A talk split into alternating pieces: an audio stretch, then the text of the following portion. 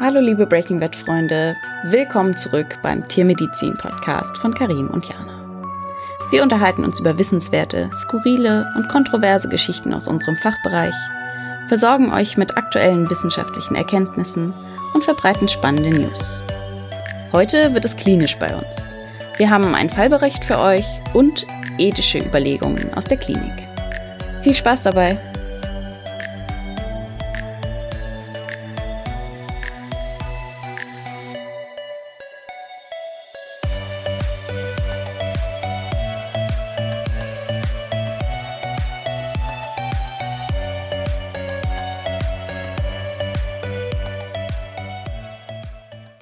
Karim. Hallo Jana. Na, wie geht's dir? Gut. War was? Ach, Irgendwie nö, habe ich gar das Gefühl, nicht. wir hätten irgendwas verpasst. Mm -mm, nicht. Wovon sprichst du? ja, für, für alle, die es jetzt vielleicht nicht so verstreckt verstehen, Jana und ich haben, hatten Urlaube geplant jeweils und haben acht Wochen, vor acht Wochen das letzte Mal eine Folge aufgenommen und haben halt Pufferfolgen gemacht. Also wir haben direkt ein paar mehr aufgenommen und die dann alle zwei Wochen released. Ja, konnte ja keiner ahnen, was dann irgendwie so zwischendurch Dass die passiert. Welt auf einmal zu Kopf steht.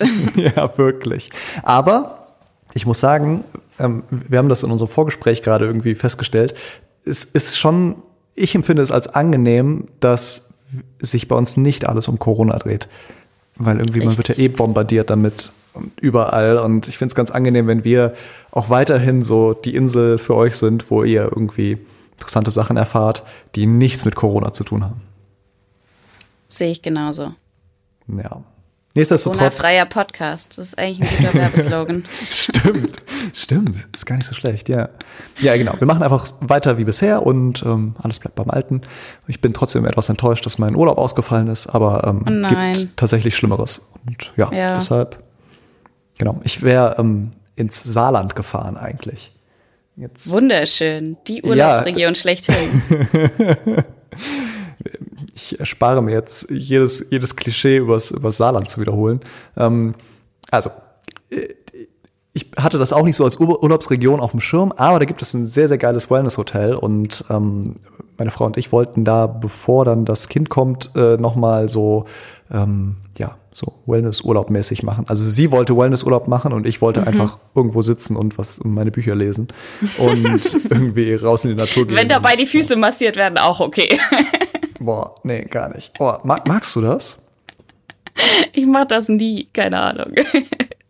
Ich, ich bin echt nicht so der Fan von Massagen generell und erst recht nicht Fußmassagen. Ah, Okay, gut, ähm. dann, dann nur lesen. ja, irgendwie nicht so mein Ding. Naja, auf jeden Fall ähm, werde ich dann jetzt hoffentlich im Dezember irgendwann erfahren, was das Saarland als Urlaubsregion zu bieten hat. Ich werde, werde berichten. Okay, es ist verschoben, nicht aufgehoben. Immerhin. Ja, yeah, genau. Ja, ja, richtig. Ähm, haben das einfach nur umgelegt und ich hoffe, dann gibt es das Hotel noch und dann fahren wir dahin. So, ähm, was ist eigentlich unser Thema heute? Fußmassagen. nicht so viel damit zu tun, glaube ich. Ich habe Notfallmedizin vorgeschlagen. Mhm. Du hast dich nicht gewehrt. Das, ist, äh, das trifft es ganz gut, ja. Ähm, ja, ich würde sagen, st- starte du mal, weil mein Thema ist, glaube ich, mehr so eins zum hinten dranhängen. Also ähm, hau mal rein, was du zur Notfallmedizin rausgefunden hast. Ja. Ich habe sehr zufällig einen Fallbericht aus Belgien gefunden, aus der Klientelklinik von der Uni. Ähm, und fand den sehr spannend. Wir müssen ja das Trinkspiel hier bedienen. Hashtag spannend. Hashtag spannend. ähm, und zwar geht es dabei um eine Sphinxkatze. Du kennst sie, Mhm. Das sind ne? die, sind- Nackten, oder? Genau, das sind die Nackten. Ähm, und die hat sich, äh, wurde in der Klinik vorgestellt ähm, mit den Symptomen Husten, Schwäche, Atemnot. Und dann haben sie in der Untersuchung auch noch ein sehr deutliches Herzgeräusch festgestellt. Und äh, im Ultraschall dann eben ein PDA. PDA ist ein, eine Verbindung quasi zwischen zwei Gefäßen, die im Embryonalstadium vorliegt und die eigentlich nach der Geburt verschlossen werden soll. Also es geht darum, im Embryo die, die Lunge quasi zu umgehen, solange sie noch nicht ähm, belüftet ist. Und ähm, wenn das Kind oder das Tier auf der Welt ist, verschließt sich diese Gefäßverbindung und die Lunge wird ganz normal durchblutet. Wenn diese Verbindung aber bestehen bleibt, spricht man von einem persistierenden Ductus arteriosus, PDA. Das ist deswegen ein Problem, weil dann natürlich Blut dahin läuft, wo es nicht hinlaufen soll. Also quasi aus der Aorta zurück in die Lungenarterien, damit nochmal die, die Lunge durchläuft und wieder ins linke Herz kommt und damit den Kreislauf überlastet. So, und das macht eben diese schwerwiegenden Symptome, die diese Sphinxkatze auch gezeigt hat. Die haben das relativ schnell diagnostiziert, äh, haben das Tier auf Medikamente gesetzt und die OP für zehn Tage später ähm, festgelegt. Da, was man da macht, ist einfach diese Gefäßverbindung ähm, abzubinden und damit quasi normale Verhältnisse zu schaffen. Ähm, mit diesen ganzen vorhergehenden Symptomen hatte diese Katze natürlich schon ein ordentliches Narkoserisiko. Ähm, und die OP an sich ist auch nicht so ohne, wenn man sich das vorstellt. Man muss ja irgendwie zum Herzen rankommen und das wird gemacht über eine linksseitige Thorakotomie. Das bedeutet, der Brustkorb wird eröffnet ähm, und die Lunge zur Seite geschoben und bis man dann ähm, eben zu dem Punkt kommt, wo man das Gefäß darstellen kann und abbinden kann. Also schon eine größere Geschichte, aber Uniklinik, die sind natürlich Profis und haben das auch gut hingekriegt, ähm, haben dieses Gefäß abgebunden ähm, und dann wurde post-OP eine Thoraxdrainage eingelegt. Ähm, um das kurz zu erklären, es besteht zwischen der Lunge und dem Brustkorb, also den Rippen und so weiter und der äußeren Begrenzung ein kleiner Spalt, der nennt sich Pleuraspalt und da drin ist Unterdruck. Das ist die Voraussetzung dafür, dass die Lunge sich entfalten kann. Wenn man jetzt da drin rumgefuhrweckt hat und da drin operiert hat und so weiter, dann gelangen da natürlich mitunter Flüssigkeiten und Wundsekret und so weiter hinein. Das darf da nicht bleiben, sondern das muss abgeleitet werden. Das heißt, man legt so einen kleinen Schlauch in den Spalt für ein paar Tage nach der OP, ähm, damit das ablaufen kann oder abgezogen wird. Was bei dieser Katze passiert ist, ist, dass sich beim Legen der Thoraxdrainage eine Komplikation entwickelt hat. Und zwar hat die massiv angefangen zu bluten. Ähm, ja, ähm, und zwar konnten sie erst die Ursache nicht so ganz identifizieren, ähm, haben dann gefunden, dass eine Interkostalarterie beim Legen verletzt wurde, ähm, mussten dann den Thorax nochmal aufmachen, haben diese Arterie ähm, gekautert, also verschlossen mit, mit Hitze. Ähm, dann hat das aufgehört zu bluten. Die Katze hatte aber schon ungefähr, was sie hinterher ähm, zurückgerechnet haben, 130 Milliliter Blut verloren das klingt jetzt für uns nicht so viel. Für so ein kleines 3-Kilo-Kätzchen ist es schon was ordentliches und mit so einer Herzvorgeschichte noch mal mehr. Die ist äh, daraufhin auch ganz ordentlich im Blutdruck abgefallen und in der peripheren Sauerstoffversorgung und war ein akut, also noch viel mehr als vorher schon, akut lebensbedroht. Was machen wir jetzt? ähm, oder die vielmehr. Und natürlich müssen wir irgendwie erstmal wieder so Volumen in die Katze reinkriegen und idealerweise Blutvolumen. Ähm, die haben der erstmal äh, Infusionen gegeben, die so Volumenexpander drin haben. Das hat aber nur so bisschen geholfen. Und was man normalerweise tun würde, wäre natürlich eine Transfusion zu geben. Ne? Die Katze bräuchte eine Blutkonserve. Mhm. Ähm, die Klinik hatte kein felines Blut vorrätig, also Katzenblut.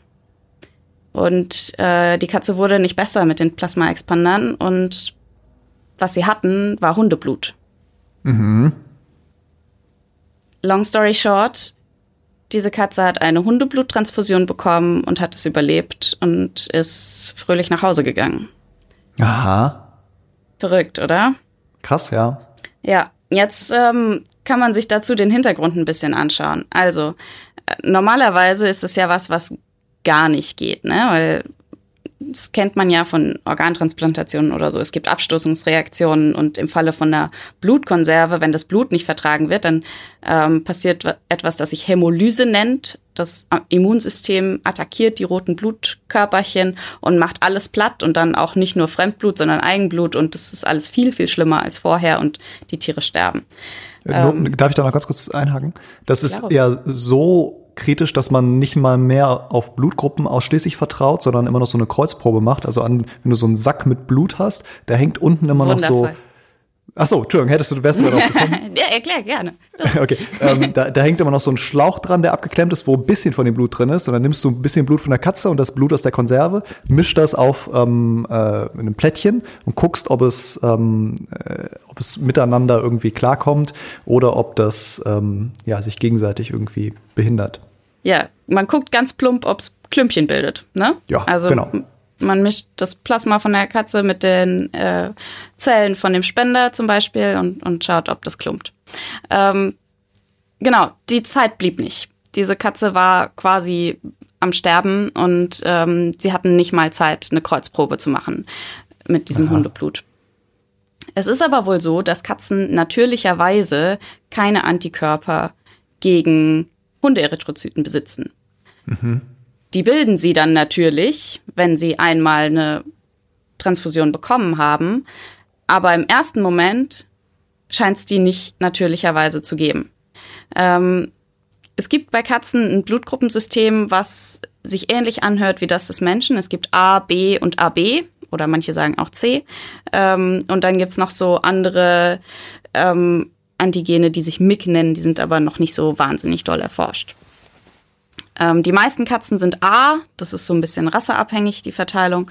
Ähm, und das ist dominant gegenüber B. Das heißt, selbst wenn sie Katzenblut gehabt hätten, ähm, nee, andersrum. Wenn sie Katzenblut gehabt hätten und diese Katze, wir gehen vom, vom äh, wahrscheinlichsten Fall aus, wäre A, dann hätte es wahrscheinlich gut gepasst. Ähm, ja, mit diesem, mit diesem Hundeblut war ein Experiment.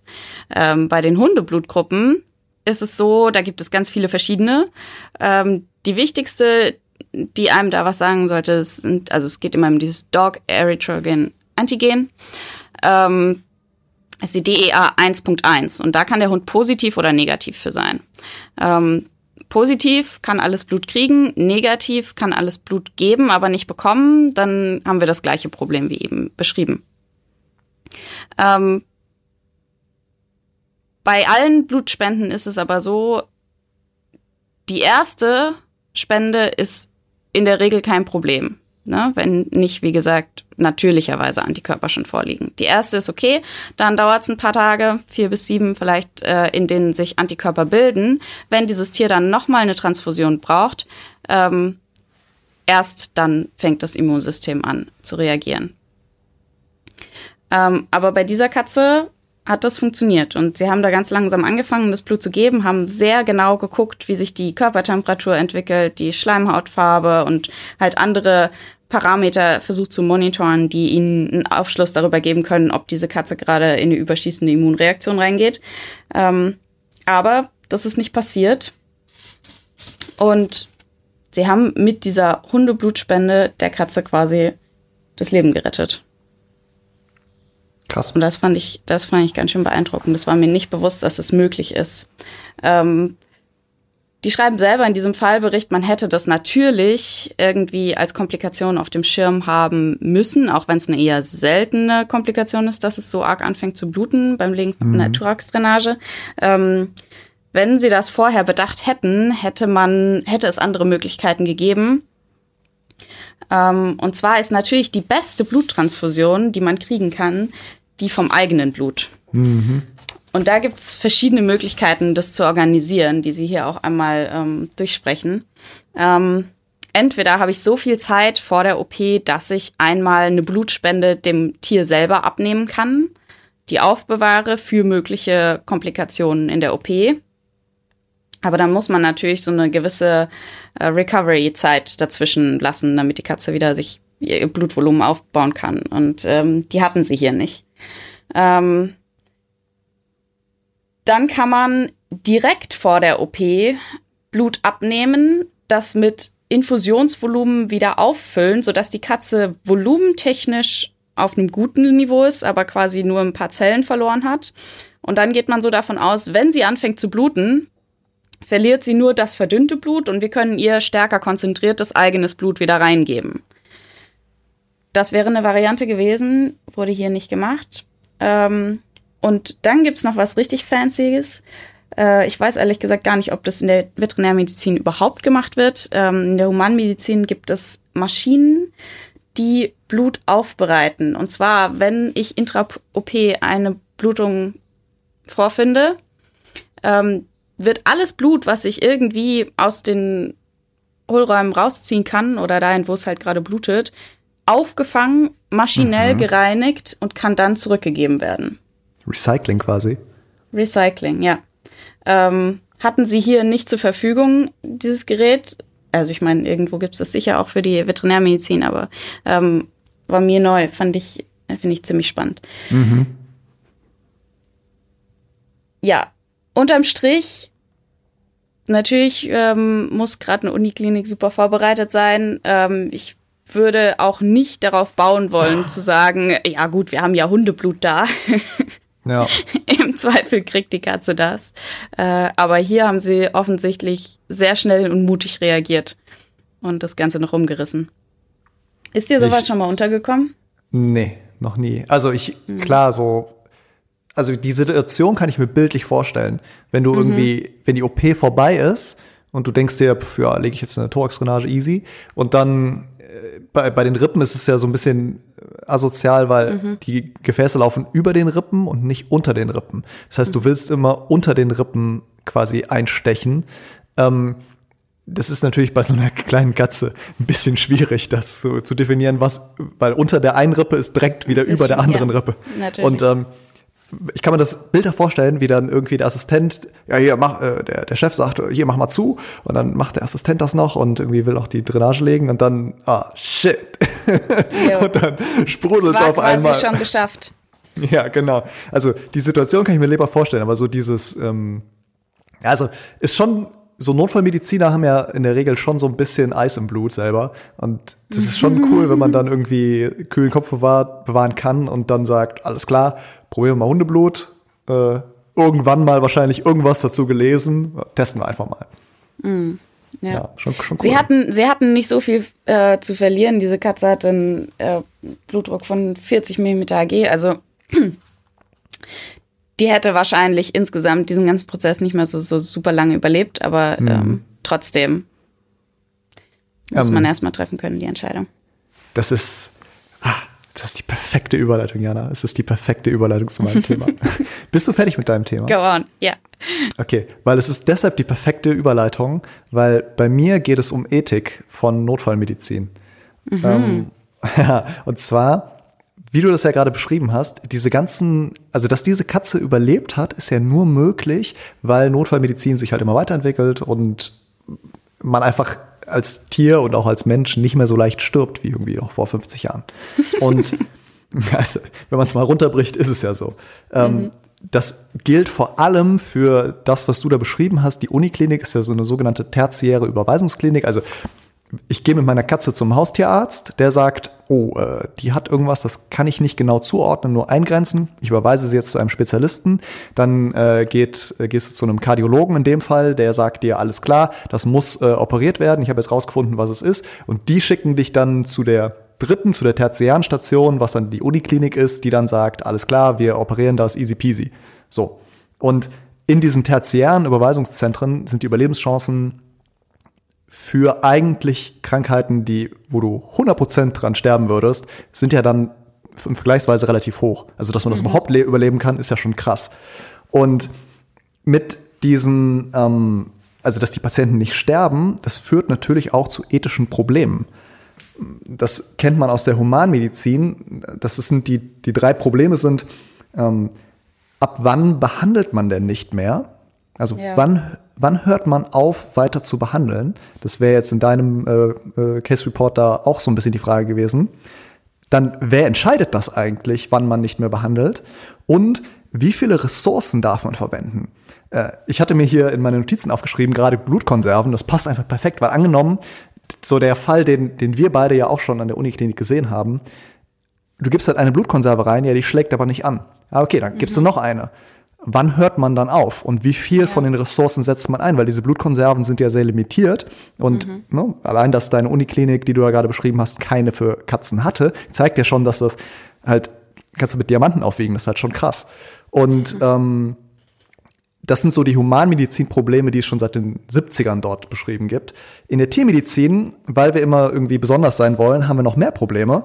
Und da gibt es ja noch diese, so eine, so eine Bonusebene, weil die Patienten mhm. ja nicht selbst entscheiden können, sondern die gehören ja komplett den Besitzern und sind, man muss sich das immer wieder vor Augen führen, das sind Dinge vor dem, vor, vor dem Recht.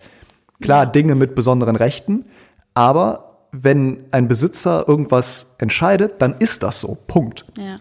Zusätzlich hat, haben wir ja. oh, zusätzlich ja, haben wir noch die Möglichkeit zu sagen, okay, ab jetzt schläfern wir ein. Ja. Es ist ja nicht genau. nur die Entscheidung, wir tun nichts mehr, sondern wir beenden aktiv. Genau. Und dann gibt es noch so die Geldebene, weil anders als in der Humanmedizin ja keine, in der Regel keine Versicherungen zwischengeschaltet sind, sondern die Besitzer direkt zahlen. Und damit die Geldebene immer mitspielt in der Tiermedizin. Ja. So. Das heißt, wir haben nicht nur die medizinischen Probleme, dass ich irgendwie wissen muss, ah, alles klar, äh, ich könnte auch mal Hundeblut versuchen, sondern wir haben auch die ganzen ethischen Probleme. Das, das, das große Ding und Problem für uns Tierärztinnen und Tierärzte ist, dass man damit meistens alleine dasteht. Also, ähm, jetzt um aus dem Nähkästchen zu plaudern, als ich in der Uniklinik gearbeitet habe, du erinnerst dich, gab es öfter den Fall, ein Hund kommt rein, meistens waren es irgendwie große Hunde, die Nierenprobleme hatten. Und diese, in der Humanmedizin würdest du solche Patienten an eine Dialyse stecken. Das ist im Endeffekt, äh, die, wenn die Nieren nicht mehr richtig funktionieren und die ähm, ganzen giftigen Substanzen, die sie normalerweise ausscheiden, halt im Körper bleiben, dann steckst du halt eine, schaltest du eine Maschine dazwischen, die das manuell rausfiltert. So. Mhm. Und die Frage ist, macht man das auch in der Tiermedizin? Weil das gab es damals noch nicht so etabliert, sondern es fing mhm. quasi gerade an. Und dann ist die Frage, bei welchem Hund setzt du jetzt Dialyse ein und bei welchem nicht? Weil wenn die einmal an der Dialyse sind und eingestellt sind, kannst du die da sehr lange dran halten und die überleben auch. Die Frage ist nur, kriegst du sie jemals wieder von der Dialyse weg? Mhm. So. Und mit diesem ethischen Dilemma stand ich jetzt als Tierarzt, als irgendwie äh, dummer Intern, der irgendwie in seinem ersten Jahr nach Approbation war, stand ich halt alleine da, weil es da keine Guidelines für gab. Und es gibt, gab keine Richtlinien, die mir gesagt haben, äh, für diesen Hund machst du das, für diesen Hund nicht, sondern da kamen dann irgendwie um zwei Uhr nachts irgendwelche Leute äh, Tränen aufgelöst rein und haben mir ihren Hund präsentiert. Und dann war es an mir zu entscheiden, macht das jetzt Sinn oder nicht. Und ich hatte von oben immer den Druck zu sagen, ja, ja, wir machen das, weil mhm dieses System natürlich nur dann besser werden kann, wenn es mehr Patienten gibt, an denen es verwendet wird. Und Klar. deshalb war das Interesse von den Verantwortlichen natürlich, dass diese Dialysen durchgeführt werden, weil mhm. man diese Hunde A retten wollte, aber B auch die, das System für den nächsten Fall noch besser machen wollte, weil man bei jedem Fall dazulernt. Und das ist ja im Endeffekt ein ehrbares Interesse, aber ich musste dann natürlich auch wieder dran denken, dass das sauteuer ist ja. und macht das jetzt für diesen speziellen Hund Sinn oder ist der schon so schlecht dran, dass der eh nie wieder von dieser Dialyse wegkommt, was ja mhm. zugegeben ab und zu der Fall war. Mhm. Ab und zu bis immer. Und dann äh, deshalb, um diesen Stress zu vermeiden für das medizinische Personal an der Front sozusagen, gibt es in der Humanmedizin schon seit den 70ern Ethikausschüsse. Und diese Ethikausschüsse haben den Job, ähm, ähm, Richtlinien speziell für klinische Ethik zu definieren. Und äh, ich definiere mal ganz gut, was klinische Ethik ist. Das ist eine praktische Disziplin, die einen strukturierten Ansatz bietet, um Ärzten zu helfen, ethische Probleme in der klinischen Medizin zu erkennen, zu analysieren und zu lösen. Das heißt, die systematisieren das Ganze für einen und diese Ethik, äh, diesen Ethikausschuss kann man dann quasi anrufen oder anschreiben oder wie auch immer und diesen Fall besprechen und mhm. dann sagen, alles klar, ähm, macht das jetzt hier Sinn oder nicht? Das ja. ist natürlich jetzt, was du gerade beschrieben hast, nicht so möglich, weil wenn die nicht mal Zeit für einen Kreuztest hatten, dann können die nicht noch den Ethikausschuss irgendwie zusammenklingeln. Richtig. Und ich frage mich, ob das, also es klingt wahnsinnig komfortabel. Kriegt man auch so eine eindeutige Antwort oder? du äh, hast den Nagel auf den Kopf getroffen. Ähm, es gibt ein Paper von letztem Jahr, 2019, von Aiden und Kollegen, die ähm, haben zum ersten Mal einen Ethikausschuss in der Tiermedizin an der Uniklinik der North Carolina, äh, Carolina State University. Das mhm. war bevor sie Lamar Jackson, nee, nachdem sie Lamar Jackson geschlagen haben, Go Wolfpack. Ähm, die haben das Football, nein? nein? ich hab's mir gerade gedacht, alles gut. okay. ähm, die haben auf jeden Fall da eine Ethikkommission zum ersten Mal für die Tiermedizin eingerichtet. Und das Paper geht überhaupt nicht auf die ganzen praktischen Aspekte ein. Es gibt da Leitlinien für Ethikausschüsse und Kommissionen aus der Humanmedizin. Und wenn man da reinguckt, stellt man auch fest, die lösen das Problem nicht für dich. Die sagen dir nicht, das solltest du machen, mhm. sondern es ist halt. Die stellen halt noch Ethik. 17 weitere Fragen. Genau, aber mhm. was, was cool ist, diese Fragen helfen dir, das Problem zu systematisieren. Also, wenn ich, wenn ich, das ist jetzt meine Interpretation des Ganzen, dieser Ethikausschuss ist nicht dazu da, das Problem für dich zu lösen, sondern dir zu helfen, das Problem besser zu verstehen. Indem sie halt diese drei Schritte durchlaufen. Weil allein schon das, ähm, das Problem zu erkennen, ist ja irgendwie schwierig, weil man da in diesem, in diesem, was ich vorhin beschrieben habe mit den Dialysen, da habe ich ja einerseits das Problem, okay, es gibt das Interesse daran, diese Technik zu verbessern, damit insgesamt mehr Hunde davon profitieren können. Das ist ja ein Interessensstrom. Dann gibt es den Interessensstrom des individuellen Patienten. Dann gibt es den Interessensstrom der Besitzer. Dann gibt es den Interessensstrom von mir, was ich irgendwie sonst noch an Notfällen habe und wie ich das irgendwie managen kann. Und diese ganzen Probleme erstmal zu erkennen, ist, glaube ich, super hilfreich, um da in diesem ganzen emotionalen Wust irgendwie einen Durchblick zu bekommen. Und wenn man das dann erkannt hat, dann kann man es halt analysieren und das irgendwie in so Strukturen einbetten und dann muss man es irgendwie für sich selbst lösen. Ja. Ähm, was ich aber interessant fand, dieses Paper, das dreht sich nicht darum, wie dieses, äh, was die exakt machen, diese Ethikausschüsse, sondern dass es super schwer war, dies, die Akzeptanz für diesen Ethikausschuss hinzubekommen. Okay. Das heißt, die welche, haben da. Welche Akzeptanz? Ja, genau. Von den Ärzten, also von den Tierärztinnen und Tierärzten. Ach was.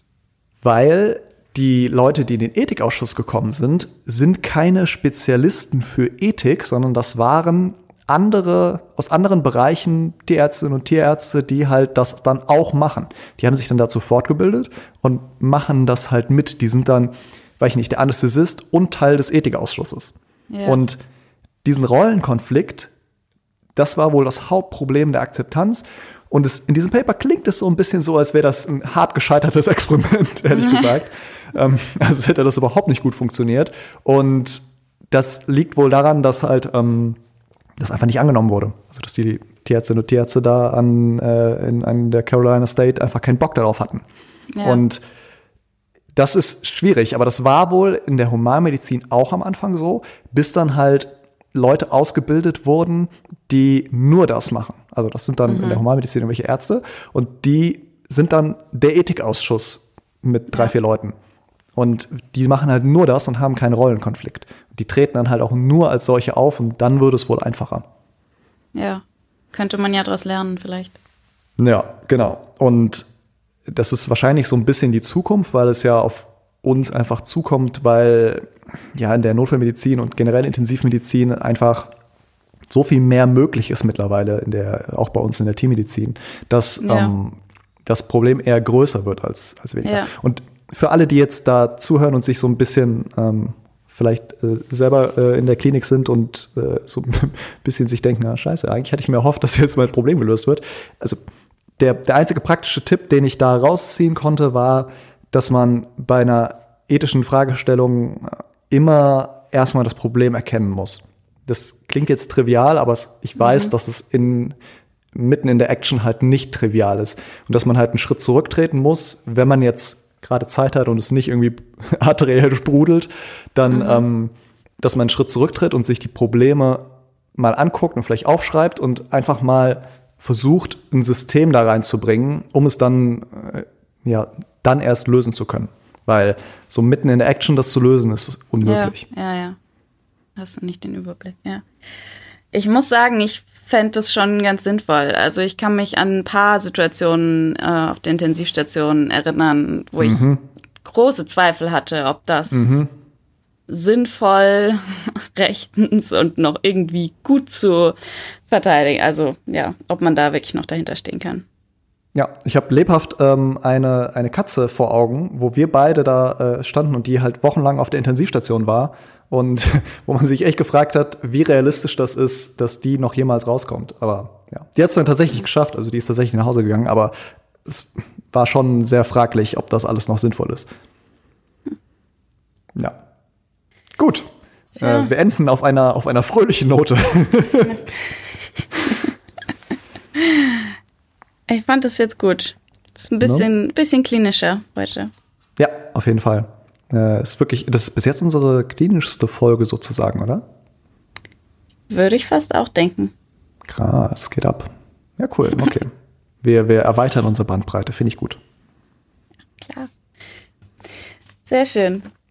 Ähm, es geht in zwei Wochen Corona-frei weiter. ja. Hashtag spannend und Corona-frei. Ja. genau, perfekt. Dann hören wir uns in zwei Wochen und ich äh, freue mich. Bis dann. Habt eine gute Zeit. Bis dann. Tschüss. Tschüss. Vielen lieben Dank fürs Zuhören. Wie immer, vergesst nicht bei Karim auf Instagram vorbeizuschauen. Ihr findet ihn unter der YouTube-Tierarzt. Bis zum nächsten Mal. Bleibt gesund.